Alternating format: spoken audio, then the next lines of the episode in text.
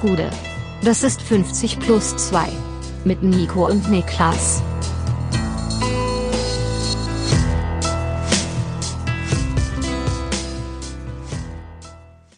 »50 plus 2 Bundesliga Preview Teil 2. Mein Name ist Nico Heimer und bei mir sitzt der Mann, der am Wochenende schmerzhaft lernen musste, dass rohrfrei nur für Abflüsse funktioniert. Niklas Levinson. Was geht ab? Ich kenne die Formulierung gar nicht, rohrfrei. Rohrfrei ist so halt so ein, was macht halt so Abflüsse frei, ne? Äh, macht, halt, macht halt das Rohr halt frei. Ach, das ist so eine, so eine, Chemie, so eine Chemiekeule. Ja, ja, genau, genau. Gibt's, Okay. glaube ich, in Pulverform und in äh, flüssiger Form.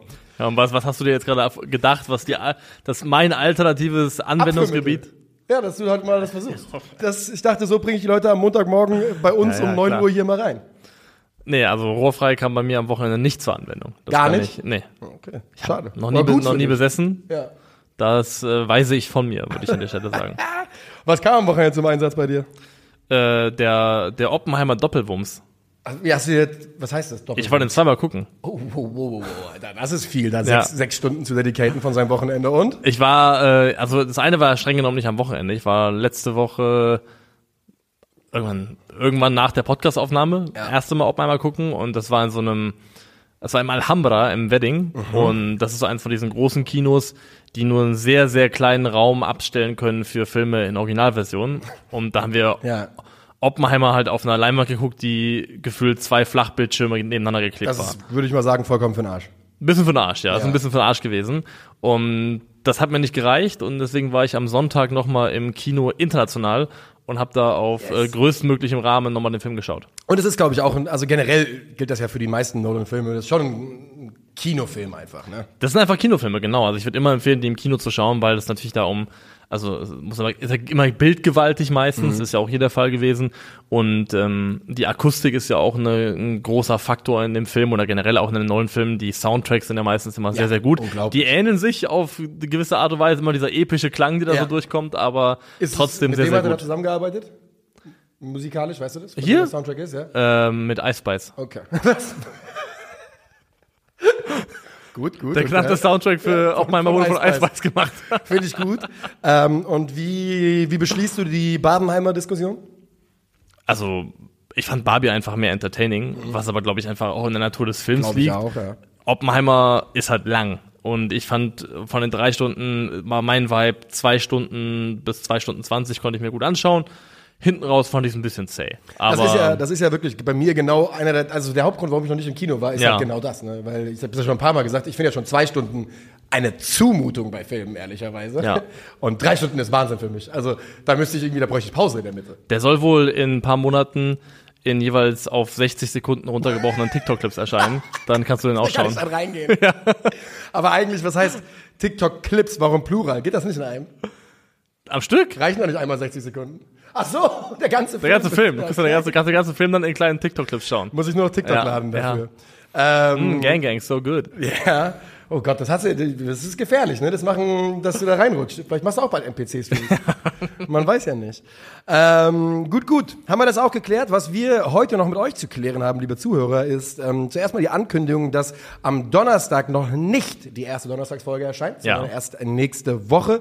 Da haben wir kurz etwas umorganisiert und ähm, dass wir heute über die Plätze 14 bis 11 der abgelaufenen Bundesliga-Saison sprechen werden. Und das sind namentlich der VfL aus Bochum, der SV Werder Bremen, die TSG aus Hoffenheim und der glorreiche FC aus Köln. Ja, das ist keine von diesen ähm, so Dr. Wie hieß das? Gehirnjogging-Aufgaben, wo man sagen muss, welches das war von diesen Iwo Jima, nee, nicht Iwo Jima, das war, das war eine Insel. Nee, ja. welches von diesen vier Elementen passt nicht. Fällt mir aber auch eins ein. Mir fällt auch eins ein, ja. Aber über das reden wir nicht zuerst. Wir reden zuerst über, ja tabellarisch vor, also von unten nach oben, gemessen an der Tabelle aus der Vorsaison. Yes. Also starten wir logischerweise rein mit dem VfL aus Bockum. Genau. Die Bochum war in der abgelaufenen Saison 14. geworden mit 35 Punkten, 40 zu 72 Torverhältnis. Äh, Thomas Letsch, letzte Saison wettbewerbsübergreifend, ein Pokalspiel dabei, 29 äh, Spiele gecoacht, 11 Siege, 4 Unentschieden, 14 äh, Niederlagen, äh, ein Punkteschnitt von, ich glaube, knapp 1,4 eingefahren. Bei einer Mannschaft, die, als er sie übernommen hat, ähm, unter Thomas Reis am Boden lag und äh, eine Mannschaft, bei der er direkt das System umgestellt hat. Ähm, unter Thomas Reis in Fünferkette, unter Thomas Letsch meistens in Viererkette. Und darüber reden wir gleich noch mal ein bisschen. Ja, das könnte sich auch wieder ändern. Wer waren für dich die wichtigsten Spieler der abgelaufenen Saison? In der abgelaufenen Saison. Also Hofmann, glaube ja. ich, äh, von acht Tore, zwei Vorlagen. Acht Tore, zwei Vorlagen von elementarer Bedeutung. Ich glaube auch, weil ich meine, Bochum die Mannschaft gewesen ist, die in der Vorsaison die meisten langen Bälle gespielt hat in der gesamten Bundesliga pro Spiel. Ähm, Werder war, glaube ich, auf Platz zwei, auf ja. die kommen wir später noch zu sprechen. Und alleine dafür ist Hofmann von enormer Bedeutung gewesen. Das ist, glaube ich, äh, nicht von der Hand zu weisen. Und dann würde ich darüber hinaus noch sagen, natürlich Kevin Stöger, ja. der der ja, kreativste und wahrscheinlich begabteste Fußballer gewesen ist in dieser Mannschaft, was das gesamte Spielgestalten angeht. Und ich finde auch, dass die Neuzugänge, auf die wir gleich zu sprechen kommen werden, auch so ein bisschen darauf hindeuten, dass man vielleicht auch vorhat, sich etwas von Kevin Stöger zu emanzipieren ja. und nicht davon abhängig zu sein, dass der jedes Mal im Spiel die genialen Momente kreieren muss. Ich habe noch aufgeschrieben, die, das Innenverteidiger-Duo Ordetz und Masovic, denn die waren bei Bochum absolut in Stein gemeißelt, was auch daran lag, dass es wenig Alternativen gab auf dieser Position. Ähm, wichtig für eine Mannschaft im Abstiegskampf und gerade weil er natürlich in der ersten Bundesliga-Saison bärenstark war, in der letzten nicht mehr ganz so, ist Torwart und Vizekapitän Manuel Riemann. Und er ist auf jeden Fall guter Entertainment Value. Auf jeden Fall. Also, der, ist so. Wurde ja bei Worms immer gekürt, der unterhaltsamste Wurm der Runde und da das wäre Riemann für mich weit vorne. vorne der unterhaltsamste Wurm der Runde ist schon jetzt ein gut vorgemerkter Sendungstitel. äh, auch Lucia war wichtig natürlich, ne? Defensivanker auf der 6. Und was die Bochumer, was ihnen, was für sie sehr, sehr wichtig war in der abgelaufenen Saison, waren zum Beispiel, dass Spieler wie Asano, Förster und Antwia Jay bei Einwechslung, bei Einsatz immer wieder für Gefahr sorgen konnten. Ähm, und ja, von diesen Jungs, von den ganz, ganz wichtigen, hat man eigentlich äh, niemanden verloren. Die Abgänge sind Janis Horn, ähm, Liberopoulos, Grave, Konstantinos Staphylidis. Das tut ein bisschen weh. Genau wie der Abgang von Kevin Schotterbeck, dessen Leihe endet. Ähm, dasselbe gilt für Kunde, Dominik Heinz, Janko und äh, Marco jo äh, Johansen, der allerdings war eh nur Zweiter Torwart. Und auf der Abgangsseite finde ich erstmal nichts, wo ich sagen würde, da muss der VfL sich Riesensorgen machen. Nee, sie haben quasi nichts nach oben verloren. Also das Außer, ist, wie gesagt, ähm, Schotterbeck wäre für mich der Ja, der war halt geliehen nur, ja. deswegen ja, ja. Ähm, da würde ich noch eine Klammer setzen, aber ansonsten von Spielern, die man hätte von ihnen wegkaufen können, da ist bisher nichts ähm, wirklich Nennenswertes passiert. Also was man so hört, will Bochum ja auch noch einen neuen Innenverteidiger holen, einen Linksfuß, ja. der, wo aktuell noch keine Namen genannt werden, kann ja auch sein, dass dann Kevin Schotterbeck eine Personalie ist, die vielleicht doch nochmal heiß werden könnte. Ja, ähm, sowohl äh, Schotterbeck als auch eine Rückkehr von Maxim Leitsch werden diskutiert. Stand jetzt, es soll bei beiden sowohl die Ablöse als auch die Gehaltsforderung zu mhm. hoch sein. Ähm, aber auch das, äh, da guckt man in Bochum wohl drauf und glaubt, dass der Markt das noch ein bisschen regeln wird in den nächsten Wochen. Und äh, es gibt ja jetzt auch neue Transfergerüchte, die nochmal Geld reinspielen könnten. Dazu gleich mehr. Gucken wir erstmal auf die Zugangsseite. Ähm, Gerne. Der VfL hat bis jetzt nur für einen Spieler ähm, Ablöse gezahlt und das ist Moritz Quateng. 1,1 Millionen Euro gehen an Magdeburg. Ähm, ja, ein Spieler, der glaube ich in die Reihe, äh, die Reihe reinzählt, die du gerade eben schon angedeutet hast. Jungs, die äh, zur Emanzipation von Kevin Stöger beitragen sollen. Ja, hat in der abgelaufenen Saison für Magdeburg, glaube ich, zehn Tore gemacht in der zweiten Bundesliga, damit eine sehr starke Saison gespielt. Und das Schöne an Quateng ist, dass er, also abseits der Tatsache, dass er aktuell mit Schambeinproblemen ausfällt, das ist nicht ganz so schön. Noch keine auch den, mit der Mannschaft. Wahrscheinlich auch den Saisonstart verpassen, sowohl im Pokal als auch in der Bundesliga. Aber nominell zumindest ist es ein Spieler, der eigentlich entlang der kompletten Offensivreihe flexibel einsetzbar ist. Hat für Magdeburg auf dem rechten Flügel gespielt, hinter der Spitze, selber im Sturmzentrum, auf dem linken Flügel situativ mal. Also wirklich jemand, den du ähm, in allen erdenklichen Positionen reinwerfen kannst. Und er hat auf jeden Fall die Geschwindigkeit und die Dynamik, um in Umschaltmomenten brutal zu sein, was natürlich für Bochum auch ein großer Faktor sein wird. Aber ich habe mir auch seine Tore nochmal angeschaut und seine, seine Torbeteiligungen.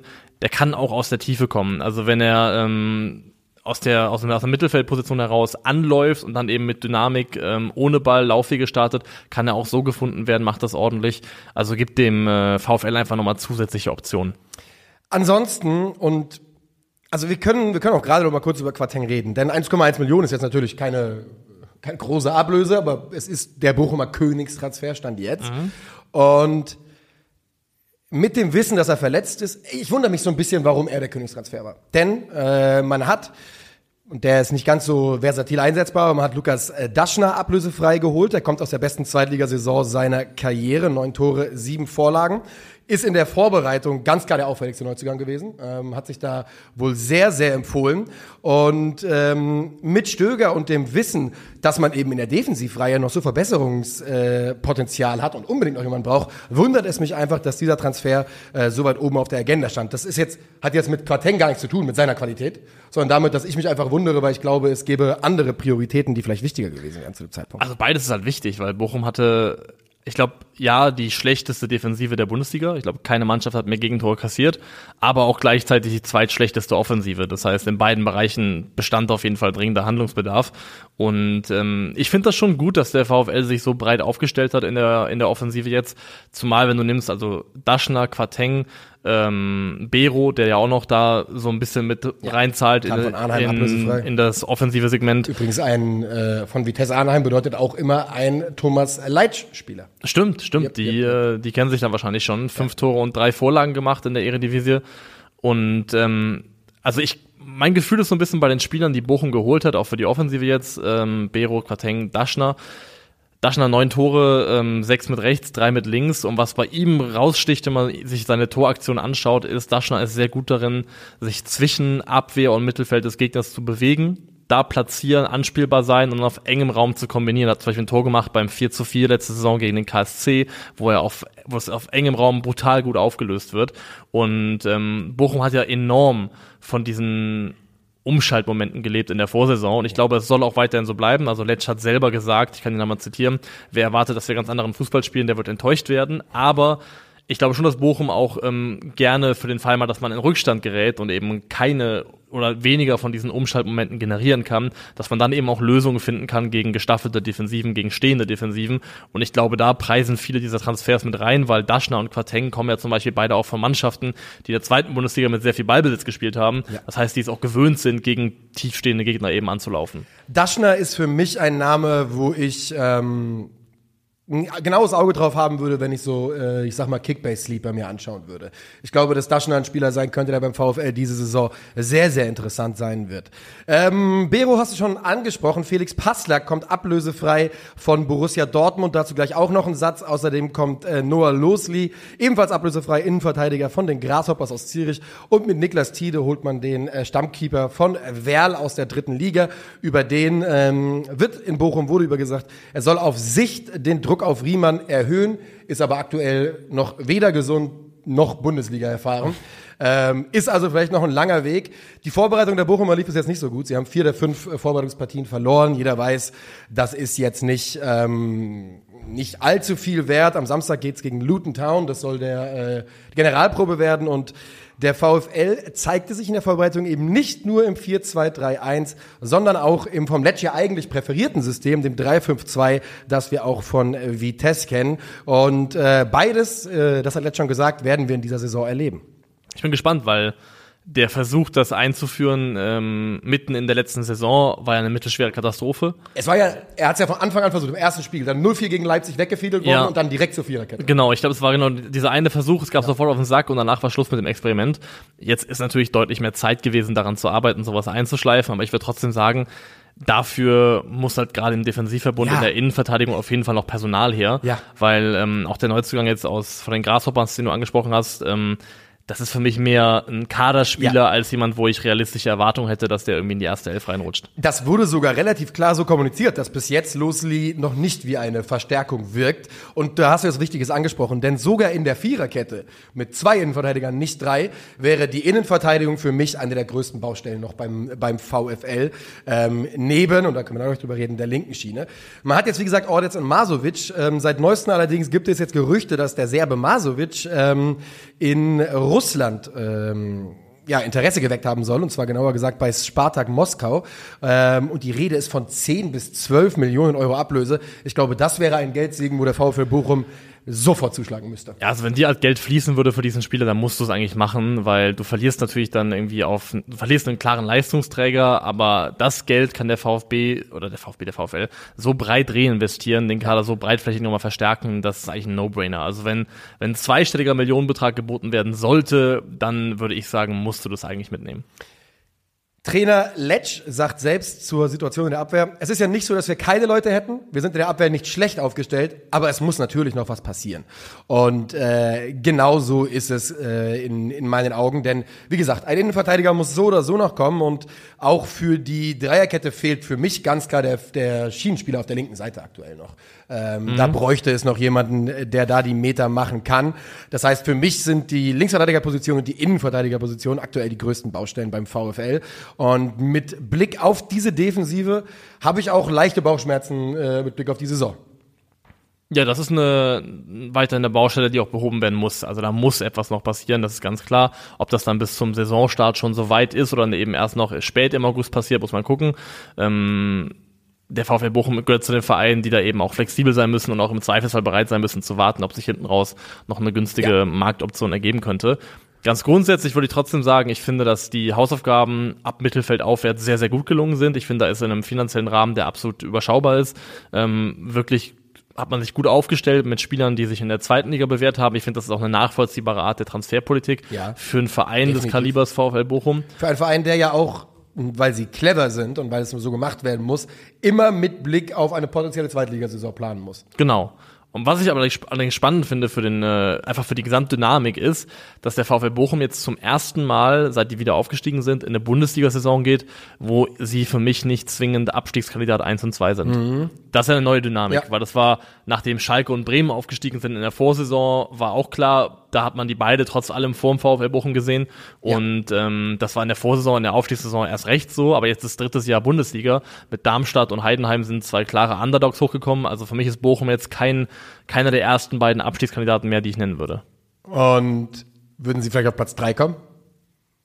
Ja. Ja, für mich auch. Kann schon. Für mich auch. Aber das ist schon mal ein Fortschritt. Das ist schon mal, ja. also schon mal ein maßgeblicher Schritt, dass du nicht sagst, ähm, Bochum ist so Nummer eins auf der Liste auf für Vereine, Fall. die runtergehen. Man hat sich äh, hochgearbeitet durch zweimal Klassenerhalt, was ja Riesenerfolge sind für den VfL. Ja, bei Bochum wird es also noch darum gehen, dass man diese Defensive ein bisschen äh, stabilisieren kann. Das hat man eben auch in der Vorbereitung gesehen. Es ging gegen Serie B-Teams zum Beispiel. Ähm, gegen Spezia Calcio hat man vier Tore kassiert in 100 120 Minuten. Gegen Parma hat man nur 0 zu 1 verloren, ja. hatte aber das Glück, dass die wirklich einiges an Chancen liegen gelassen haben in der zweiten Hälfte. Also ganz, ganz klar, die Defensivseite ist die große Baustelle beim VfL aus Bochum. Ähm, aber ich äh, bin gespannt. Ich hoffe, dass Letsch es schafft, seine Fünferkette in seinen Vorstellungen nach zu installieren, denn das war bei Arnheim ähm, ein System, was viel Freude bereitet hat und äh, für einen Höhenflug äh, gesorgt hat und das wünscht man dem VfL natürlich. Yes, Gehen wir weiter. Gehen wir weiter und wir gehen weiter zum äh, Tabellennachbarn. Das müsste der SV Werder Bremen gewesen sein, oder? Absolut korrekt. Werder Bremen 13. in der abgelaufenen Saison, 36 Punkte, 51 zu 64 Torverhältnis. 21 Punkte aus der Hinrunde und nur 15 aus der Rückrunde, damit Platz 17 in der Rückrundentabelle. The trend is not your friend. Gut, dass du es auch ansprichst, weil ich muss sagen, das ist dadurch, dass Werder nie so richtig akut genau. in Abstiegsnot geraten ist, ist es unterm Radar geblieben so ein bisschen. Werder hat es ganz genau gemerkt. Die haben drüber gesprochen. Dass ja. Bei Werder-Fans haben nämlich gesagt, wir wollen einfach nur noch diesen einen Punkt, zwei Punkte bis zum Klassenerhalt. Das ist nämlich eine scheiß Rückrunde, die wir hier spielen. Aber weil der, der, der Fokus natürlich dann auch hinten raus auf Vereine gewesen ist, wie Hertha und Schalke unten ja. im, im Keller, ist es wirklich so, sag mal, in der breiten Masse nicht so Thema gewesen, aber du hast ja gesagt, die waren gemeinsam mit Hertha BSC die schlechteste Mannschaft der Rückrunde jo. und ähm, haben, ja, zwar leicht underperformed, was Expected Points angeht, glaube ich, sechs Punkte weniger gut als erwartet, aber selbst wenn man die Expected Points Tabelle anlegen würde, wären es in der Rückrunde auch nur Platz 16 gewesen, was nicht wesentlich besser ist.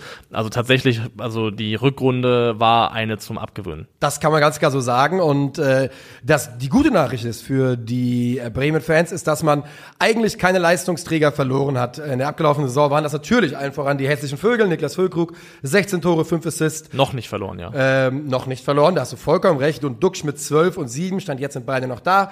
Mitchell Weiser, Marco Friedl, ähm, ja, wie immer bei, einem, bei einer Mannschaft, die im unteren Tabellenregion ist, äh, der Torwart, äh, G-Puff und underrated auch Leo Bittenkurt, der gar nicht so unwichtig war. Ist das deine. Ja, JPath, würde ich vielleicht sogar sagen. Ach, Nee, wenn ist super. JPath. JPath? Ja, JPath ist finde ich guter besser, Name ja. aber, oder? Ja, also, ja, also Nico hat im Vorfeld angekündigt, dass er eventuell einen neuen Spitznamen hätte für Pavlenka. Ja, das ist blöd, den das hättest du jetzt nicht sagen dürfen. Der muss am ersten Mal einfach nur durchfließen, der Name. Der muss einfach nur einmal, muss der wie ein, einfach nur durch den Podcast einmal durchgelaufen sein und dann plötzlich taucht er nochmal auf und nochmal. Aber ja, Bremer, ihr könnt euch darauf vorbereiten, dass GPuff äh, ein Ding wird. Ja, genau, du hast aber gesagt, also keine nennenswerten Spieler verloren. Ich finde, der einzige Abgang, der auf einer reinen Talente-Ebene ein bisschen schmerzt, ist, dass man äh, Chiarodia Ja. nach Gladbach abgegeben hat. Aber das ist ja niemand, der jetzt nennenswert sportlich wichtig gewesen wäre oder vielleicht auch nicht geworden wäre, jetzt schon mit Blick auf die kommende Saison. Es tut nur ein bisschen weh. Also, aber was natürlich, also das, das tut natürlich weh auf sich, da bin ich komplett bei dir. Für den Moment kann Bremen für mich aber auch so drauf gucken, dass sie einen Spieler, der keine Rolle gespielt hat, für in zwei Millionen, zu zwei Millionen gemacht haben. Und das ist, glaube ich, in der aktuellen Situation sehr wichtig für sie. Ja, aus der Perspektive von Werder kann man das definitiv so sehen und es ist nicht der einzige Spieler, den sie verkauft haben. Jetzt ist ja auch noch Lee Buchanan äh, gegangen. Yes. Äh, ich glaube nach Birmingham. Ähm, yes, richtig. Und dafür sind wohl 1,5 Millionen Euro geflossen, auch für einen Spieler, der zwar seine Einsätze hatte in der Vorsaison, aber nie an Anthony Jung vorbeigekommen ist, ist das auch eine vernünftige Summe, die du da eingenommen hast. Ähm, sorgt allerdings dafür, dass ihm jetzt erst recht Handlungsbedarf auf der linken Defensivseite besteht, Ja. weil da ist jetzt halt hinter Jung gar nichts mehr. So ist es. Ansonsten gibt es kaum noch namenshafte Abgänge. Erin Dinkici wird an Aufsteiger Heidenheim ausgeliehen für eine Saison. Und es könnte bei Bremen durchaus noch Abgänge geben. Ich glaube, bei Niklas Schmid erhoffen sich die Bremer, dass man vielleicht aus Toulouse zwei, drei Millionen bekommen könnte. Ob das so kommt, ist eine andere Frage. Auf der Habenseite, auf der Zugangsseite, da waren die Bremer schon relativ fleißig und das Ganze ohne einen Cent Ablöse zu bezahlen.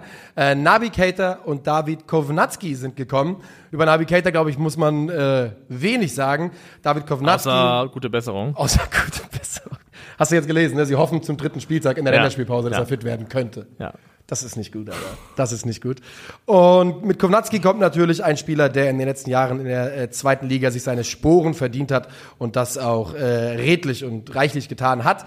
Ähm, in meinen Augen ein guter Transfer, weil ein Spieler, der ähm, ja, die beiden Jungs da vorne drin, die etablierten, sehr, sehr gut ergänzen kann.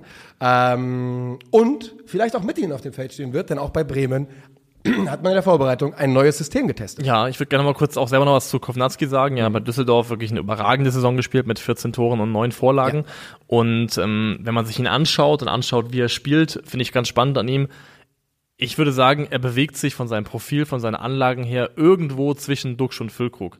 Weil er hat ein gestalterisches Element. Also weicht gerne auch nach weicht gerne auch mal aus, aber hat zum Beispiel auch eine enorme Kopfballpräsenz, hat für Düsseldorf ähm, fünf Tore per Kopf gemacht. Ähm, Was brutal ist übrigens in einer Saison. Fünf ja, Kopfballtore fünf ist richtig Kopfballtore ist viel. richtig gut. Das Ja, ist also richtig, Top- richtig so gut. Topstürmer in Europa haben es vier gehabt in der abgelaufenen Saison. Und das ist, äh, wie gesagt, sehr, sehr stark. Und ich finde auch, dass er eben dann sehr, sehr gut reinpasst, weil er irgendwo irgendwas zwischen Duxch und Füllkrug ist. Und du hast ja auch schon angesprochen, könnten vielleicht gemeinsam auf dem Platz stehen. Denn was Werder gemacht hat, ist, sie ähm, haben ihr übliches 3-5-2 zumindest mal phasenweise im Training ausgetauscht gegen 3-4-3 und basteln da so ein bisschen an der anderen Grundordnung, die vielleicht dann eben auch das möglich machen könnte, dass Duxch, Füllkrug und Kovnatski gemeinsam auf dem Platz stehen. Und für mich ist es wichtig, dass Ole Werner zumindest zeigt, dass er an neuen Systemen oder mit neuen Systemen bereit ist zu arbeiten. Es ist ja gar nicht die ganz große Revolution. Revo Revolution. Mhm. ähm, denn gerade in der Rückrunde war das, glaube ich, von Bremen-Fans einer der größten Kritikpunkte am sehr beliebten Ole Werner, äh, dass er eben super ausrechenbar war. Lag auch am Kader, es hat nicht viel hergegeben. Ähm, jetzt kann er auf jeden Fall das Gegenteil nochmal beweisen. Ähm, Im Mittelfeld stellt sich da, wird dann eine, mit der Doppel 6 gespielt und da ist dann für mich noch die, Bauch, die großen Bauchschmerzen, wenn man das so spielen möchte, ähm, denn da sehe ich aktuell das Personal noch nicht so ganz. Lass uns aber erst noch mal über die linke Außenverteidigerposition reden, die du schon angesprochen hast. Anthony Jung spielt, ich habe mir eine Ausschnitte angeschaut, eine Katastrophenvorbereitung. Also er hat mindestens drei direkte Gegentore ver, äh, verschuldet. Bei zweien davon hat er abgewunken in die Richtung von seinen Mitspielern, als wären die daran schuld gewesen. Ähm, ich glaube, Anthony Jung weiß halt selbst ganz genau, dass er nicht mehr erste Wahl sein soll und ähm, da scheint mir das Binnenverhältnis nicht, nicht ganz so super gerade. also klar ist auf jeden Fall, es muss jemand kommen und es muss nicht nur jemand kommen, der als Alternative fungiert, sondern im Idealfall, der mindestens mal auf Augenhöhe ansteigt und ihm dann auf Sicht hoffentlich auch den Rang abläuft. Eigentlich abläuft. ist die Idee, Ähm, dass man einen Stammspieler holen Genau, möchte. eigentlich muss ein Stammspieler kommen für die linke Schiene, das ist vollkommen klar. Das heißt auch nicht, dass Jung alles also komplett katastrophal gewesen wäre in der Vorsaison. Hat ja auch seine paar Assists, glaube ich, gesammelt hinten raus. In Summe waren es, glaube ich, vier oder fünf. Ähm, aber gerade im Aufbauspiel war das dann relativ wenig. Also ich fand auch waren auch technische Limitierungen erkennbar und von daher ist es, glaube ich, sehr, sehr sinnvoll, auf der Position was zu machen. Ich finde an der Idee 3-4-3 zu spielen außerdem noch spannend, dass es in meinen Augen fast die Stärken von Werder Bremens Kader besser betont. Mhm. Weil das Prunkstück ist der Angriff 100%. und jetzt vor allem bestehend aus, wenn du halt Duxch, Füllkrug und Kovnatski hast, ähm, die Möglichkeit zu haben, die alle drei gemeinsam auf den Platz zu bringen und dafür einen zentralen Mittelfeldspieler weniger aufstellen zu müssen, müssen, weil, hast du ja auch schon gesagt, hast du nicht so viele. Du hast, du hast welche, du hast aber die Auswahl ist nicht so wahnsinnig toll. Also Jens Stay ist für mich fast gesetzt, den ja, würde ich da sagen, der, der, muss spielen. Dann ist die Frage, wenn setzt du daneben? Ich habe gesagt, Stay hat ja auch einen gewissen Offensivdrang. Das heißt. Wie war ähm, Rapp letzte Saison bei euch eigentlich? War ganz gut. Weil er kriegt ja schon so ein bisschen positive Presse. Ja, doch, der war ordentlich. Ähm, aber ich glaube nicht, dass es jetzt äh, den, den Ansprüchen genügen sollte. Ich hätte jetzt gesagt, neben Stay musst du eigentlich einen etwas defensiv orientierteren Mann parken. Aber da holt mich weder die Option Groß noch die Option Gruev nachhaltig nee. ab. Ähm, Cater soll natürlich auch spielen, wenn er dann fit ist, aber kannst du aktuell nicht mit planen. Aber trotzdem finde ich dann, wenn du halt auf 3-4-3 gehst und dann zumindest mal dir eine Frage weniger stellen musst im Mittelfeld, wer da spielen soll, könnte das schon in die richtige Richtung gehen. Ja, ich glaube, dass ein, also wie gesagt, ein, ein Mann für die linke Flügelposition und wirklich ein defensiv starker Sechser sind bei Bremen, glaube ich, das ist absolut, absolut elementar, dass beide Positionen noch äh, ja, geschlossen werden in meinen Augen. Denn ähm, ich glaube, weder das, die, die Dreieroffensive mit der Doppel-6 noch das Dreierzentrum ist mit der aktuellen Besetzung, die man im Kader hat, ansatzweise ideal zu besetzen. Also im Dreier-Mittelfeld musst du dann Grujew oder Groß auf der äh, defensiven, in der Defensivrolle haben, die das beide ordentlich machen, aber Christian Groß ist 42 und bei Grujew, glaube ich, wird's weiß ich nicht, ob noch der ganz große Sprung zu einem gehobenen Bundesliga Ja, und ich weiß kommt. noch nicht, ob ich beiden uneingeschränkt das Prädikat ordentlich vergeben würde, weil ordentlich machen sie es manchmal, ja. aber eben nicht äh, kontinuierlich. Und diese Baustelle ist ja bei Bremen schon vor der, abgelau vor der, vor der abgelaufenen Saison diskutiert worden. Also in meinen Augen ist gefühlt bei Werder Bremen äh, Sechster seit fünf Jahren ein Problem. Ja, also ja. das ist eine Position, die seit Ewigkeiten diesen Verein beschäftigt, deswegen wäre es auch extrem wichtig, da was zu machen. Die Frage ist halt, was kann Werder machen? Ähm, weil schön ist, wenn Füllkrug bleibt, dann bleibt Füllkrug. Das ist das Schöne daran. Das, das Blöde ist.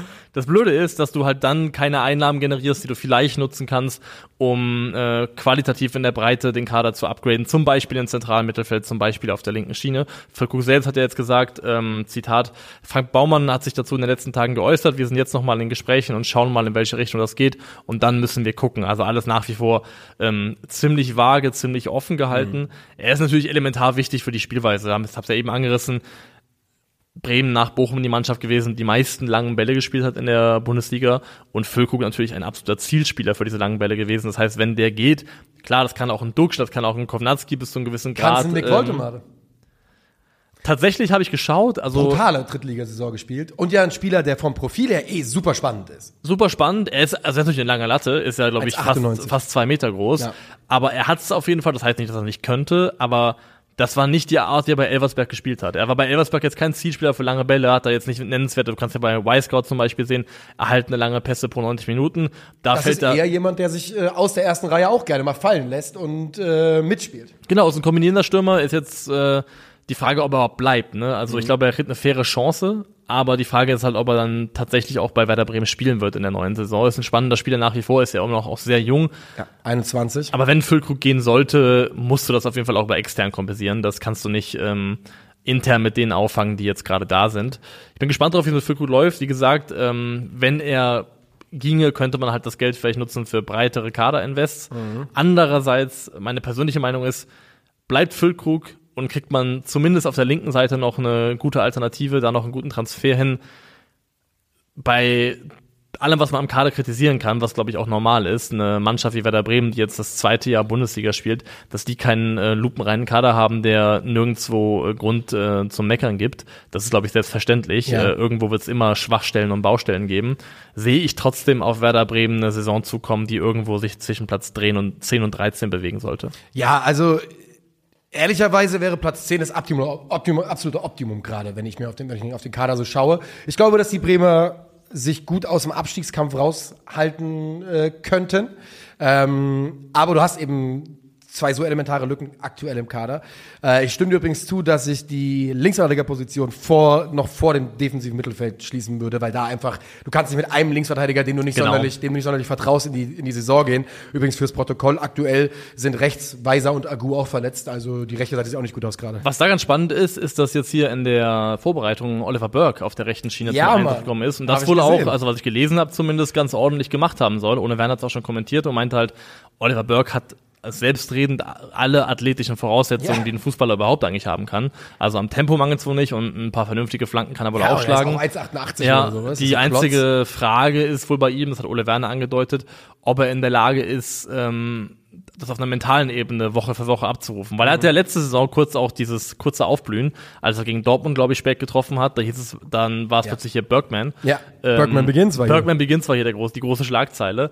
Hat dann aber relativ schnell wieder abgebaut und das hat die Frage, kann er das irgendwie längerfristig abrufen? Aber als Alternative zu Weiser finde ich ihn von der Idee her gar nicht unspannend. Ich fänd's super spannend. Ich hätte, also ich bin da eh Fan von, wenn man, also einfach die Idee, dass man versucht, Spielern eine neue Option zu geben, ein neues Leben einzuhauchen auf einer anderen Position. Aber diese, das ist natürlich eine unglaublich intensive Position, auch körperlich, äh, mental wie physisch. Und ich glaube, ich bin mir, also für die rechte Seite als dritte Option, okay.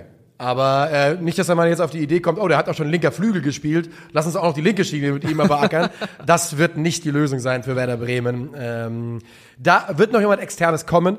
Äh, die Bremer auf jeden Fall haben auch noch ein bisschen was zu tun, sind aber auch eine der Mannschaften oder eine der Vereine, und da sind wir gerade in der Tabellenregion, die auch mehrfach wieder betont haben in Form von äh, Clemens Fritz, ähm, dass sie kein Verein sind, der sich bedienen kann. Niemand, der in jedes Regal greift, sondern die eben proaktiv, also die eben auch mal reaktionär sein müssen. Das ist der richtige Begriff, ne? Genau, da so, das ist anderes als proaktiv. Ja, ähm, genau, ja, ja, genau, das meinte ich ja auch, dass man quasi proaktiv kannst du nur bis zum gewissen Grad sein als Werder Bremen, denn irgendwann musst du darauf warten, dass, an, dass Sachen runterfallen und äh, du da zuschlagen kannst. Und da müssen sie nochmal zuschlagen, glaube ich. Yes. Wir äh, schlagen das Kapitel Werder Bremen zu. Yes. Zumindest wenn du von deiner Seite aus nichts mehr beizusteuern No, hast. let's go. Und ähm, gehen zum Hoffenheim. dritten im Bunde, gehen nach Hoffenheim und gucken uns an, was denn die äh, TSG so in der kommenden Saison vorhat. Tabellenzwölfter, ähm, genau wie Werder Bremen mit 36 Punkten, etwas besseres Torverhältnis, 48 zu 57. Die Hoffenheimer sind natürlich in die abgelaufene Saison mit Breitenreiter schlecht reingekommen. Ähm, Im Februar übernimmt Materazzo und macht es im Punkteschnitt noch schlechter als André Breitenreiter. 1,14 stehen Breitenreiter zu Buche, Materazzo 1,13. Also fairerweise kann man sagen, sie machen es ziemlich genau gleich schlecht. Die TSG für mich in der abgelaufenen Saison die Mannschaft, wo Anspruch und Realität am weitesten auseinandergehen. Ja, dass die, ähm, auch wenn sie hier gemeinsam mit Bochum, Bremen und Köln besprochen werden, nicht im klassischen Sinne Teil dieser Reihe von Clubs sind. Das sieht man daran, dass sie unter anderem einen Spieler für 12 Millionen Euro verpflichtet haben. Ähm, gut, sie haben auch haben 24, viel vier- verkauft, 24 Millionen auch bekommen für Christoph Baumgartner, das muss man fairerweise Also dazu insgesamt sagen. haben sie einen Transfer plus von, Ja. von äh, 18 Millionen, glaube ich. Aber alleine sowohl, was da auf Abgangsseite passiert, als auch auf Zugangsseite, das sind einfach Zahlen und Dimensionen, äh, die Das ist was normale. anderes. Wir reden gerade über Quateng, 1,1 Millionen Euro Ja. zu Bochum. Das ist eine andere, eine andere Hausnummer, da hast du vollkommen recht. Wir gucken ganz kurz drauf. Die wichtigsten Spieler der abgelaufenen Saison natürlich André Kramaric, wie immer. Äh, zwölf Tore in dieser Saison. Osan Kabak, ähm, der seinen Redemption-Arc bei Hoffenheim durchläuft. Angelino mit einem bärenstarken Schlussspurt, 10 Assists, davon vier in den letzten acht Spielen. Und äh, Baumgartner mit sieben und sieben, sieben Toren, sieben Assists. Und natürlich Oliver Baumann, wie immer, auch der im Jahr 113 seiner Karriere. Ein guter Ja. Bundesliga-Keeper. Ich finde sogar, ich würde noch fast erwähnen wollen, nicht weil das noch nicht gut gewesen ist, ähm, aber Kevin Vogt, denn ich glaube auch, dass ähm, der die Verpflichtung von Attila Scholloy massiv mit dem Namen Kevin Vogt zusammenhängt. Denn man hat gesehen, dass, also Kabak ist vor allem ein Ballträger, jemand, der mit Ball am Fuß Meter nach vorne macht, aber jetzt nicht so sehr derjenige, der den Aufbau strukturieren kann von hinten raus. Das ist ganz klar die, die Kernaufgabe von Kevin Vogt und auch gleichzeitig seine Kernkompetenz gewesen. Er hat es aber nicht immer auf einem äh, ja immer auf einem guten Leistungsniveau gemacht und Kevin Vogt wird jetzt auch im September 32 Jahre alt und ähm, ich, in meinen Augen ist Attila Scholler ganz klar angedacht, um da die ähm, Verantwortlichkeiten im Spielaufbau auch so ein bisschen breiter streuen zu können, weil Nsoki hat die Erwartungen nicht erfüllt bei Hoffenheim in der ja. ersten Saison und mit Scholler haben sie jetzt von Fenerbahce eben für besagte 12 Millionen Euro einen linksfüßigen Innenverteidiger geholt, der sowohl in der Viererkette als auch in der Dreierkette schon gespielt hat und auch spielen kann und der eben, wenn man ihn sich anschaut, wenn man sich auch seine Statistiken anschaut, heraussticht als ein sehr passsicherer Aufbauspieler, der, glaube ich, dafür sorgen dürfte, dass ähm, Hoffenheim da ein bisschen besser hinten rauskommen kann, auch mal an Tagen, wo Kevin Vogt vielleicht gar nicht spielt oder es gar nicht so gut macht. Ich glaube, Fenerbahce freut sich über den Deal. Glaubst du? Mhm. Wenn du auf die Statistiken schaust, war der in der ersten Saison, in der Saison vor der letzten sehr, sehr, sehr, sehr, sehr gut. Weißt du, wer da sein Partner war? Kim Min Jae? Ja. Äh, ich habe den Eindruck, dass er in der, in der, also statistisch in der letzten Saison ein bisschen abgeschlafft ist und er hatte halt da keinen ganz so starken Partner neben sich. Trotzdem verstehe mich nicht falsch. Ist das ein sehr, sehr guter Innenverteidiger, der Hoffenheim weiterhelfen wird? Ich frage mich nur, ob es nicht äh, 4, 5 Millionen zu viel war. Vielleicht eher 4 als 5. Lass uns erst aber, bevor wir darüber, können wir noch in Ruhe. Also ich halt, also ich halt vom, halt relativ viel vom Spieler eigentlich. Ich glaube, ja. der wird der TSG gut zu Gesicht stehen. Ob es dann am Ende zu viel Geld war, darüber kann man immer diskutieren. Ähm, auf dem Papier finde ich, dass die, dass sie sich mit Scholler gut verstärkt haben, weil er auch in einem Altersprofil ist, wo er noch ähm, Luft nach oben hat, aber eben nicht mehr im Talentestatus unterwegs ist. Also, du, ne, das würde ich niemals in Abrede stellen, dass sie sich nicht verstärkt hätten damit. Also, ja. ich meine nur, dass ich glaube, dass man ein bisschen überbezahlt hat. Wir haben aber gerade schon über die Leistungsträger der letzten Saison gesprochen und dann müssen wir da kurz bleiben, denn davon hat man einige verloren. Ähm, Christoph Baumgartner, äh, der geht zu Leipzig für 24 Millionen Euro. Was war dein erster Gedanke, als du den Preis gehört hast? Da würde ich, war mein erster Gedanke, vier, vier bis fünf Millionen Euro zu viel. Vielleicht sogar Wenn man damit hinkommt, wenn man damit hinkommt, ja. ja. Weil Baumgartner ist ein toller Spieler, der vor allem dadurch besticht, dass er so vielseitig einsetzbar genau. ist, ähm, also ein richtiges äh, Schweizer Taschenmesser oder Österreicher Taschenmesser, aber nicht so restlos überzeugend, dass ich sagen würde, klar verstehe ich, wenn da jemand sagt, hier sind 24 Millionen. Österreichischen Stefan Posch hat man auch noch verkauft. 5 Millionen Euro nach Bologna. Munas Dabur, für den ging es zu Shabab Al-Ali für 1,5 Millionen Euro. Jakob Brun-Larsen geht mal wieder zu Vincent Kompanie und äh, ablösefreien Verein verließen. Endlich möchte man sagen, Sebastian Rudi, Ermin Bicacek, Philipp Penke, der, der war nur dritter Torwart, die Leihspieler äh, Delaney, Kaspar Dolberg und, und der tut weh, Angelino der tut richtig weh. Und äh, linke Seite ist auch so ein bisschen so eine offene Frage noch im Kader mhm. der TSG, weil wer natürlich das spielen kann und vielleicht auch aktuell erste Wahl ist, ist Robert Sko. Mhm. Der käme dafür in Frage, der ja Linksfuß ist. Hat auch leider Verletzungsprobleme in seiner ja. Karriere gehabt. Ähm, auf wen, auf wen ich ja große Stücke halte, wo ich gespannt bin, welche Rolle er spielen kann und soll in der neuen Saison, ist Marco John.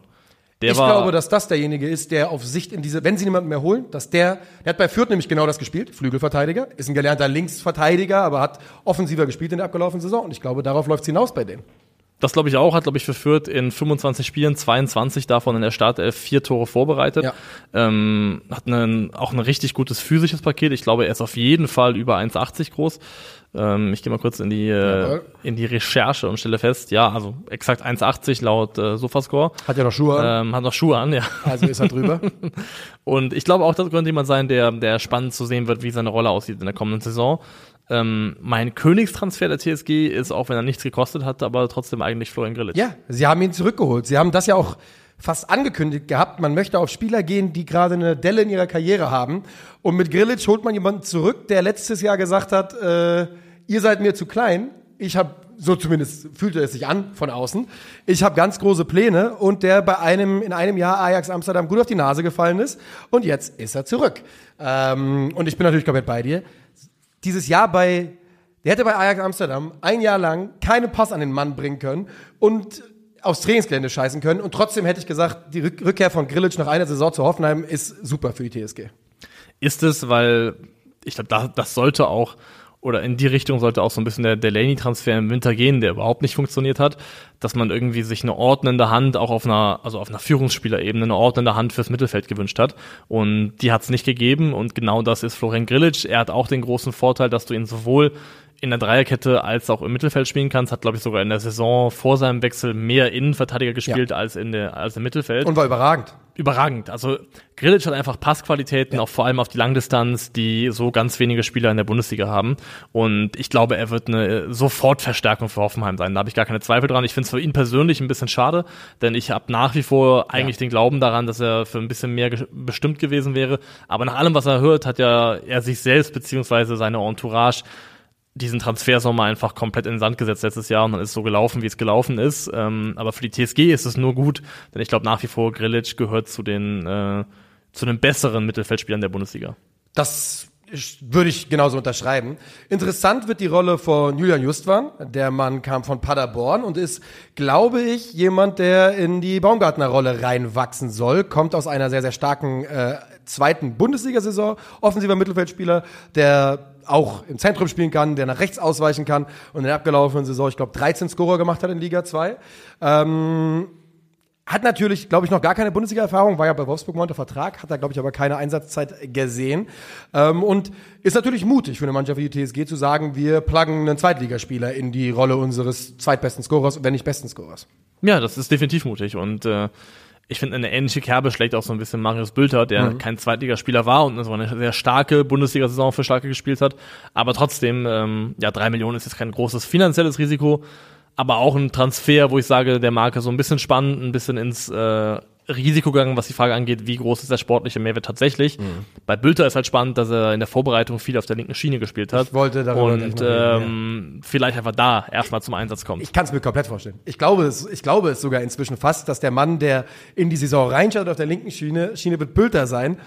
Das wird er machen können. Das ist ein Spieler, der so auch über seinen Einsatz und seinen Kampf kommt. Aber genau. wenn man sieht, was er natürlich in der abgelaufenen Saison geliefert hat, könnte man darüber reden, ob er auch ein bisschen was verschenkt. Auf der anderen Seite hast du natürlich mit Kramaric und man muss immer noch sagen, der Mann ist 29 Jahre alt, aber er hat dann auch in der abgelaufenen Saison wieder irgendwie sieben Dinger reingestolpert. ISP Bu ist ein Spieler, der ist Bebu mittlerweile 29? Ja, Mann. Das ist ja unglaublich. Er ist 29 Jahre alt. Ich weiß auch nicht, was ich sagen soll. Ich glaube, hättest du mich gefragt, wie alt ist Idas Bebu, hätte ich genau irgendwas ja. zwischen 25 und allerhöchstens 27 gesagt. Ja, ja, es ist so, es ist so. Aber ja, Bebu ist trotzdem halt einfach ein brauchbarer Bundesligaspieler. Darüber kann man nicht reden.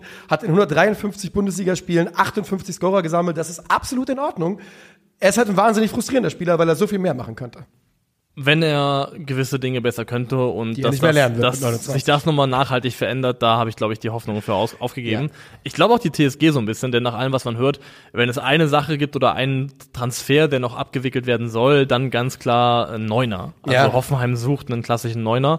Ähm, man hat jetzt schon in der Vorbereitung gemerkt, dass natürlich auch nochmal verstärkt durch den Abgang von Baumgartner ist ähm, die kreative Last nochmal zusätzlich auf André Kramarichs Schultern, der auch jetzt wieder seine typische Rolle gespielt hat, mittlerweile eben dieses Fallen lassen, sich einbringen und dann eben mehr gestalten als selber abschließen. Auch wenn er in der Vorsaison trotzdem noch eine ordentliche Torquote hinten raus abgeliefert hat. Und ähm, ich glaube auch in der kommenden Saison wird Kramaric wieder diese Rolle einnehmen, ja. aber da muss eben jemand kommen, der auch vom Scoring her ein bisschen mithalten kann oder vielleicht sogar ähm, mehr liefern kann als Kramaric. Deswegen ich gehe fest davon aus, dass bei Hoffenheim im Laufe der nächsten, ja, des nächsten Monats irgendein Stürmer noch aufschlagen wird. Noch gibt es keine ganz heißen Gerüchte. Es gibt Gerüchte um Rückkehrer wie Jorginho Rutter, äh, der bei Leeds natürlich, äh, ja. Was ein Horrorwechsel. Ja. Was ein Horrorwechsel. Selbst schuld, Alter. Selbst schuld, sorry. Tut mir leid, aber selbst schuld. Ähm, ich bin derselben Meinung. Ich glaube, die, die Hoffenheimer täten gut daran, da noch jemanden zu holen. Man hat Maxi Bayer im Kader, großes Talent. Äh, allerdings vielleicht noch nicht ganz da, wo man, wo man ihn sich vorgestellt hatte oder wo man sich gewünscht hätte. Also ich sehe es zumindest noch nicht. Ja, ich bin wirklich, ich halte richtig viel von dem Jungen, aber es dauert noch einen Augenblick, glaube ich. Äh, übrigens auch ein Rückkehrer, wo ich mich frage, ob er noch eine Rolle einnehmen könnte, ist Summer Seku. Der war ja auch irgendwann mal teuer. Mhm. Ähm, da scheint, wenn man so ein bisschen durch Foren und Twitter liest, ist die Hoffenheim-Fanschar komplett gespalten einmal in der Mitte. Manche Leute halten ihn für jemanden, der der Mannschaft helfen kann, der, ähm, der sowohl defensiv als auch mit dem Ball am Fuß äh, Beitrag leisten kann. Und andere sagen, Dicker, der muss hier weg, der kann nichts. Ich wollte, gerade irgendeinen Gag machen über gespaltene Hoffenheimer Fanschar. Ja. Und, und da kann ja mal sagen, so beiden, da müssen die beiden ja trefflich gestritten ja. haben. Ähm, ja, das ist so ein bisschen die Situation bei der TSG. Meine großen Bauchschmerzen sind ähm, die linke Außenposition, wobei ich halt Marius Bülter das absolut zutraue auf Bundesliga-Niveau. Ja. Es ist aber kein Angelino-Level, das wird er nicht sein. Der Kader ist für mich insgesamt etwas schwächer geworden. stabiler, glaube ich, mental und vielleicht von den Persönlichkeiten Ja. ein bisschen stabiler. Fußballerisch ist der Kader ein bisschen schwächer geworden.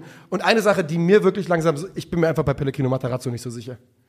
Das ist für mich Das ist, absolute glaube ich, Prüfstandssaison. der, der Verein sich auch nicht. Ja, ja, Denn, genau. Das ist eine ähm, absolute Er Prüfstandssaison. hat ja die ersten fünf Spiele verloren, als er übernommen hat. Und dann hieß es ja schon, dass ähm, er wohl auch gar nicht die Wunschlösung war von, von Dietmar Hopp, der natürlich mit dem Verein auf operativer Ebene nichts zu tun hat. Nö, deswegen ist es ja egal zum Deswegen Glück. ist es egal zum Glück. Und, Das ist so, ähm, wie wenn du sagen würdest, war nicht meine Wunschlösung Ja. für Hoffenheim. Ist genau dasselbe. und nicht die Wunschlösung war und dass wohl er schon äh, sein Job gefährdet war und auch der von Alexander Rosen Ja. gleichzeitig beide miteinander verbandelt. Ähm, aber dann hat eben, glaube ich, äh, Matarazzo drei am Stück gewonnen, noch einen Unentschieden gegen die Bayern geholt und plötzlich sah die Welt wieder viel, viel besser aus. Aber es ist trotzdem eine, ein Trainer, wo ich glaube, wenn es ein, eine Handvoll Namen gibt, die auf Bewährung in die Saison gehen, Ja. gehört Pellegrino Matarazzo für mich mit dazu.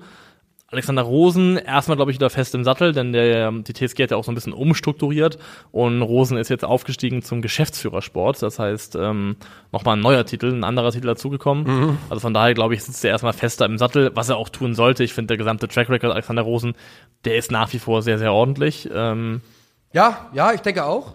Ich denke auch, aber wenn du auf die letzten Jahre guckst, ist dieser Kader kontinuierlich jede Saison ein bisschen schlechter geworden. ja, das stimmt, ja. Und macht gerne weiter so, also haltet an dem mal fest, so fest ihr könnt, gebt Ja. den lebenslangen Vertrag, aber aus einer, also ich würde da, es gibt schon einen Grund, warum der auch eher so ein leicht bisschen auf dem Prüfstand ist für mich. Trotzdem, ich gucke auch auf diesen Kader wieder und denke, wenn die TSG noch mal eine Saison spielt wie die abgelaufene, dann ist es wieder die Mannschaft, äh, die am meisten enttäuscht, in großen Anführungszeichen. Das kann sein. Ich glaube halt ähm, nach wie vor, der Kader ist dann am Ende auch immer noch zu gut, um wirklich Das am Ende ich. abzusteigen. Ja. Deswegen, ich glaube, da kommt eine Saison auf die TSG zu, die nicht wahnsinnig viel inspiriert zu Höhenflügen, aber irgendwo im tabellarischen Mittelfeld am Ende landen wird. Und ich glaube, damit machen wir die Akte TSG auch Yes. zu, denn ich befürchte jetzt schon, dass wir vielleicht den Frevel begangen haben, mehr über Hoffenheim als über Bremen zu sprechen. Haben wir wirklich? War das so das lang? ist gut möglich. Ah, sorry, von, daher, sorry. von daher ähm, leite ich uns jetzt zwangsweise weiter zum letzten Verein des Tages. Es ist der FC, der mit Kulttrainer Steffen Baumgart in die dritte Saison geht. Letzte Saison 42 Punkte. Äh, also damit die Mannschaft, die sich hier auch relativ klar vom Pack abhebt. Sechs Ja. Punkte äh, vor der TSG Hoffenheim. Steff Kult Kultguard. So ist es. Äh, Steff Kult, Kultgard, okay. Ähm, in der abgelaufenen Saison die wichtigsten Spieler. Natürlich Jonas Hector, Elias Giere, Marvin Schwebe, Florian Kainz, Hübers und ich habe mal Selke und Tigges in einem aufgeschrieben, denn auch wenn Tigges natürlich nie wirklich überzeugt hat, die Kombination von beiden hat 16 Tore, sieb- 17 Tore beigesteuert, irgendwie sowas. Und das ist natürlich dann doch viel wert und wichtig. Das ist am Ende eine Menge. Ich glaube auch, wenn ich jetzt meine Top 5 machen müsste von wichtigsten Kölner Spielern, weiß ich nicht, ob ich Selke oder Tigges da aufschreiben würde. Aber erwähnen kann man sie In zumindest. der kommenden Ähm, Saison wird Selke da stehen. Davon bin ich weiterhin überzeugt. Also die, der Aktienkurs von Davy Selke ist ja im Hause 50 plus 2 Ja, nach hoch. wie vor sehr, sehr hoch. Viel zu hoch. Keiner steigt ein, weil Leute sagen, das Viel geht nicht. viel Bei dem hoch, Preis ja. kauft man nicht rein. Das ist doch Wahnsinn. Der ist kurz vor Absturz. Ich sag's euch, buy high, sell higher. Ähm, Ja, okay.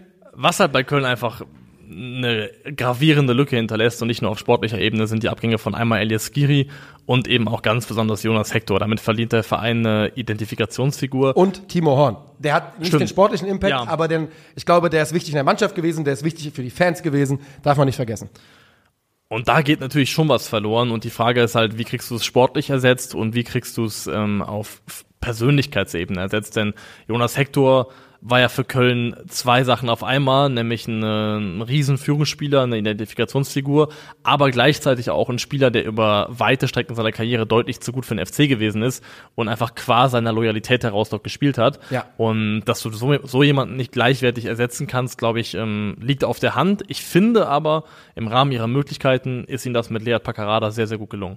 Wir gucken mal erst darauf, wen sie noch verloren haben. Also Skiri, Horn, Hector angesprochen. Äh, André Duda hat den Verein jetzt endgültig verlassen. Ich glaube, das ist für beide Seiten tatsächlich besser so. Bei Kingsley Schindler, äh, glaube ich, haben die Kölner sich verpokert. Man hätte ihn gerne gehalten. Man hatte gedacht, der liebt den FC so sehr, der wird schon irgendwie bleiben. Ja, er scheint auch Samsung Sport zu lieben, Ja. denn da spielt er jetzt in der Super League. Tim Lemperle an ausgeliehen an Kräuter Fürth, wo er übrigens sofort genetzt hat bei seinem Debüt.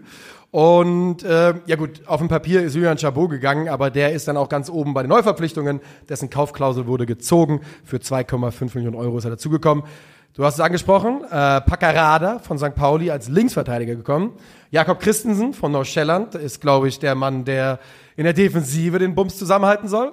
Und Luca Waldschmidt ist ein Name, der noch erwähnenswert ist. Ausgeliehen an Bremen gewesen in der abgelaufenen Saison, kommt jetzt per Laie von Wolfsburg, denen er noch immer gehört, zum 1. FC Köln. Und ich würde gerne über alle drei en Detail ein bisschen sprechen. Ja, gerne, gerne. Denn äh, die Namen, finden ich, geben das alle her, weil es äh, jeder für sich spannende Transfers sind. Ähm, Und jeder wird wohl Stammspieler sein zum Start. Denn Ja. das kann man jetzt mal, machen wir das zuerst. Denn hast du gehört, was Steffen Baumgart schon quasi gesagt, er hat quasi schon zehn Stammspieler verraten für die nächsten Wochen. Ja? Ja, folgendes. Wenn man heute, nach dem letzten Testspiel, wenn man heute die erste Halbzeit gesehen hat, dann weiß ich von diesen Jungs, wenn in den ersten Spieltagen einige auf dem Platz stehen, ähm, und damit sind gemeint, Marvin Schwebe, Benno Schmitz, Timo Hübers, Paccarada, Dejan Jubicic, Florian Kainz, Luca Waldschmidt, Davy Selke, plus die noch angeschlagenen Jeff Chapeau und Erik Martell, bedeutet, dass zehn Positionen bei Köln relativ Ja. fix wohl besetzt sind. Aber wenn du, wenn du jetzt blind das aufgeschrieben hättest, oder ich, es wären genau diese zehn Namen geworden, das sage ich dir. ja, bei mir wäre vielleicht noch Christensen reingerutscht. Ähm, Christensen ist eben, der kämpft um diese offene Position. Da sollen aktuell die Kandidaten äh, Olesen, Christensen, Adamian und Max Finkgräfe sein, der wohl in der Vorbereitung eine brutale äh, Rolle gespielt hat. aber was ist das für eine Position? Ja, es ist halt die, die, dieses Pendelposition, die, die du bei, bei ihm gerne mal spielen darfst. Wo du einfach nur, derjenige, der in der Vorbereitung am meisten läuft, kriegt den Job. Ähm, Nochmal zu Paccarada zurück. Also Paccarada kommt, damit kommt erstmal der Kapitän von St. Pauli, der ehemalige, der 28 Jahre ist, enorm viel Erfahrung hat und ich glaube dann natürlich kein Jonas Hector gleichwertig ersetzen wird auf der Ebene, aber trotzdem kriegt der FC damit jemanden, der definitiv auch äh, bei Köln auf Sicht äh, einer der Führungsspieler werden könnte und dürfte und äh, sportlich noch viel wichtiger, finde ich. Köln ist ja die Mannschaft gewesen, die in der abgelaufenen Saison die meisten Flanken gespielt hat äh, in, der, in der Bundesliga.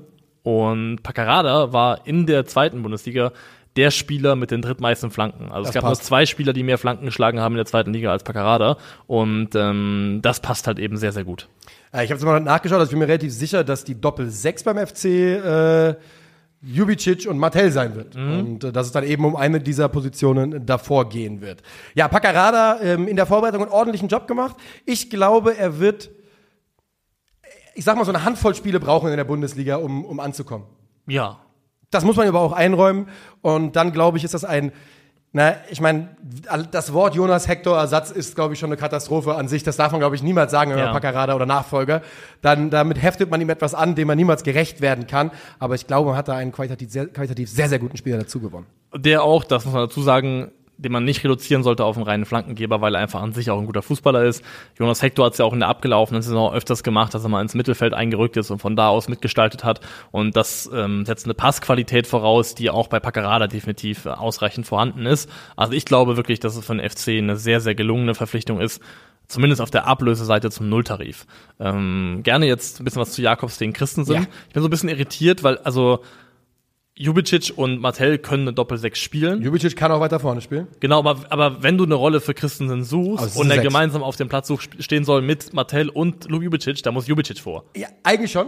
Vielleicht wird es auch genauso sein. Aber wie gesagt, er ist jetzt nicht unter, den, unter dieser Aufzählung von Spielern, um die es da Ja. wahrscheinlich geht. Und es wäre auch nicht das erste Mal, dass Steffen Baumgart verrückte Sachen macht. Äh, mit Spielern, die dann im Zentrum nur eine Reihe nach vorne rücken oder eben auch eine Reihe nach hinten. Das stimmt, das stimmt. Aber also er muss als Sechser spielen. Ja, er ist ja auch als, ganz ist, klar als Sechser ähm, geholt worden. Und ich finde sogar, dass er sich sehr, sehr gut ergänzen würde mit Erik Martell, weil äh, Christensen hat weder die Torgefahr noch dasselbe Level gegen den Ball wie Elias Giri. Ähm, aber er ist ein sehr guter Spieler im Spielaufbau gewesen für Nordschelländer. Enorm wichtig, jemand, der wirklich äh, im Passspiel wirklich starke Qualitäten hat. Und ich finde, dass Martell, der für mich mehr der gegen den Ballarbeiter ist, äh, Martell und Christensen gemeinsam eigentlich Elias Giri im Verbund sehr, sehr gut auffangen könnten vom, vom Kompensieren her. Ich glaube, das ist ja auch der Plan eigentlich. Ich Das- glaube, dass Lubicic schon die Idee ist, dass der ähm, derjenige ist, der weiter vorne Ja. agiert. Aber ich äh, halte mich nur an dem fest, was ich, in, was ich über die Vorbereitung gelesen habe hier gerade. Zu Christensen noch, der hat äh, bei Neuschelland ein recht hohes Passvolumen abgespult, pro 90 Minuten ungefähr, oder nicht ungefähr, er hat pro 90 Minuten im Schnitt 54 Pässe gespielt. Das war Platz 25 in der gesamten dänischen Liga. Skiri 47,8, Martell 37,7 pro 90 Minuten.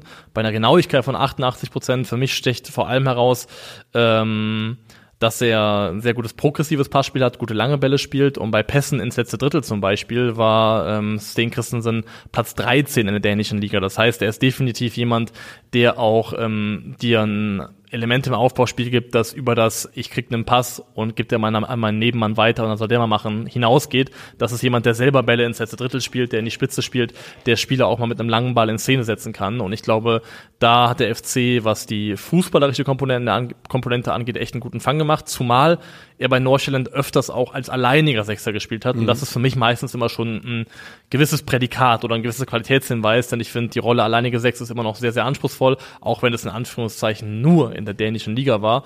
Und mein Bauchgefühl ist, dass Christensen auf Sicht im Saisonverlauf ein wichtiger Spieler für den FC werden könnte. Ich glaube, das soll er auch absolut werden, denn der FC hat immer noch die Situation, dass man nicht viel Geld ausgeben kann und trotzdem sieht man in den Zugängen schon eine andere Qualität, wenn man zum Beispiel mit dem letzten Jahr vergleicht, ne, wo halt Spieler aus der Regio, aus der dritten Liga gekommen sind, ähm, geht es ja jetzt in eine andere Richtung. In der Vorbereitung, zwei Namen, die ich gerne erwähnen möchte, sind ähm, äh, Maiko Weschebach, der mhm. überzeugen soll, und eben der gerade eben angesprochene Max Finkgräfe, interessantes Spielerprofil, eigentlich linker Verteidiger, kann im Zentrum spielen, kann rechts spielen, äh, kann im Zentrum im Mittelfeld spielen, das hat er nämlich schon gemacht, und gilt in der Vorbereitung als einer der heimlichen Gewinner, 19 Jahre alt, laufintensiver Spieler, also so ein bisschen äh, Prototyp für ähm, Steffen Baumgart.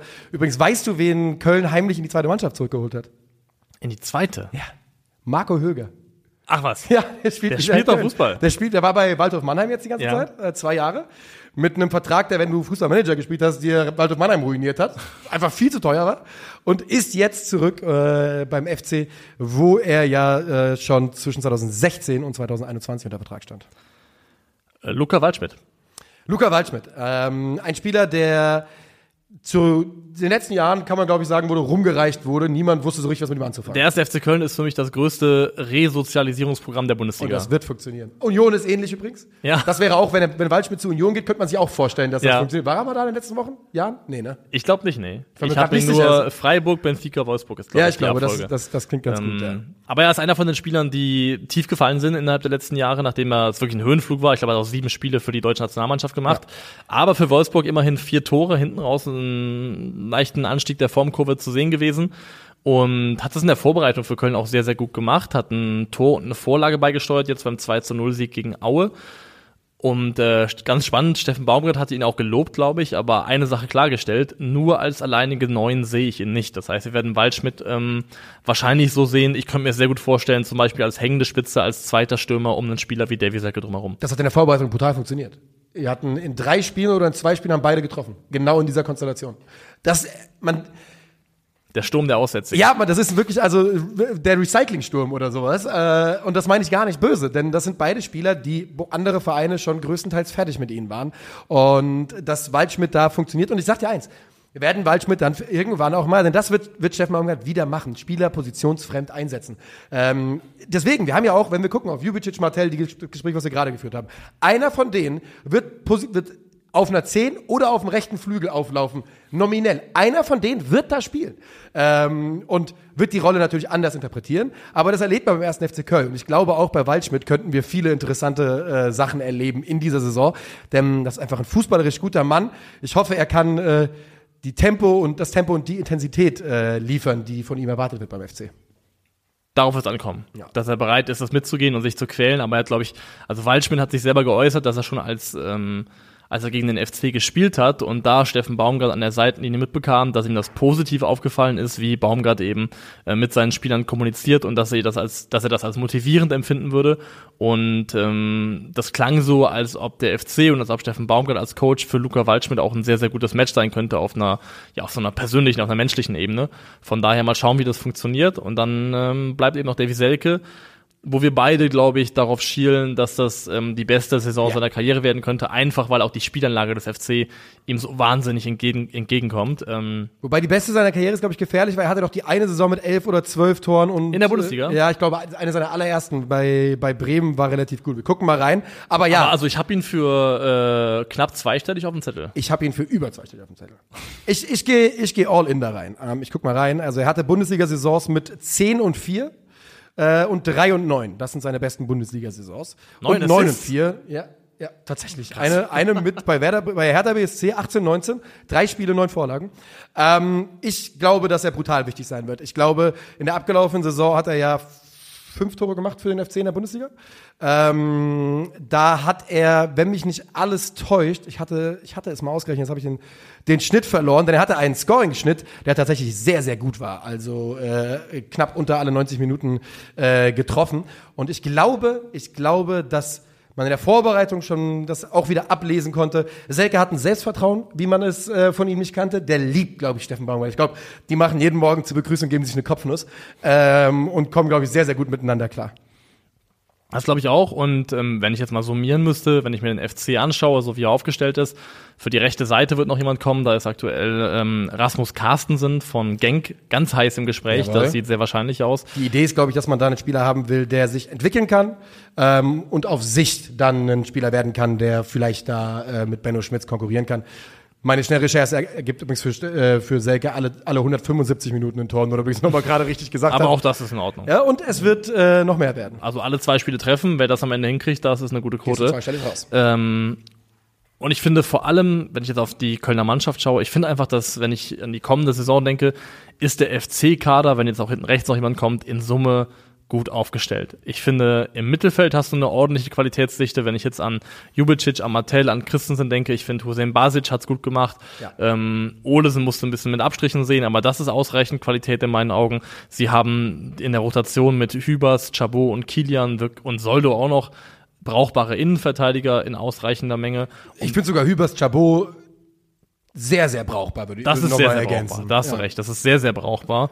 Und äh, deswegen, ich finde, insgesamt ist es der vielleicht stärkste, also, na, stärkste ist schwierig, weil Skiri und Hector beide so gut waren. Ja. Aber ich finde, es ist ein sehr ausgeglichener Kader, mit dem Steffen Baumgart in die Saison geht.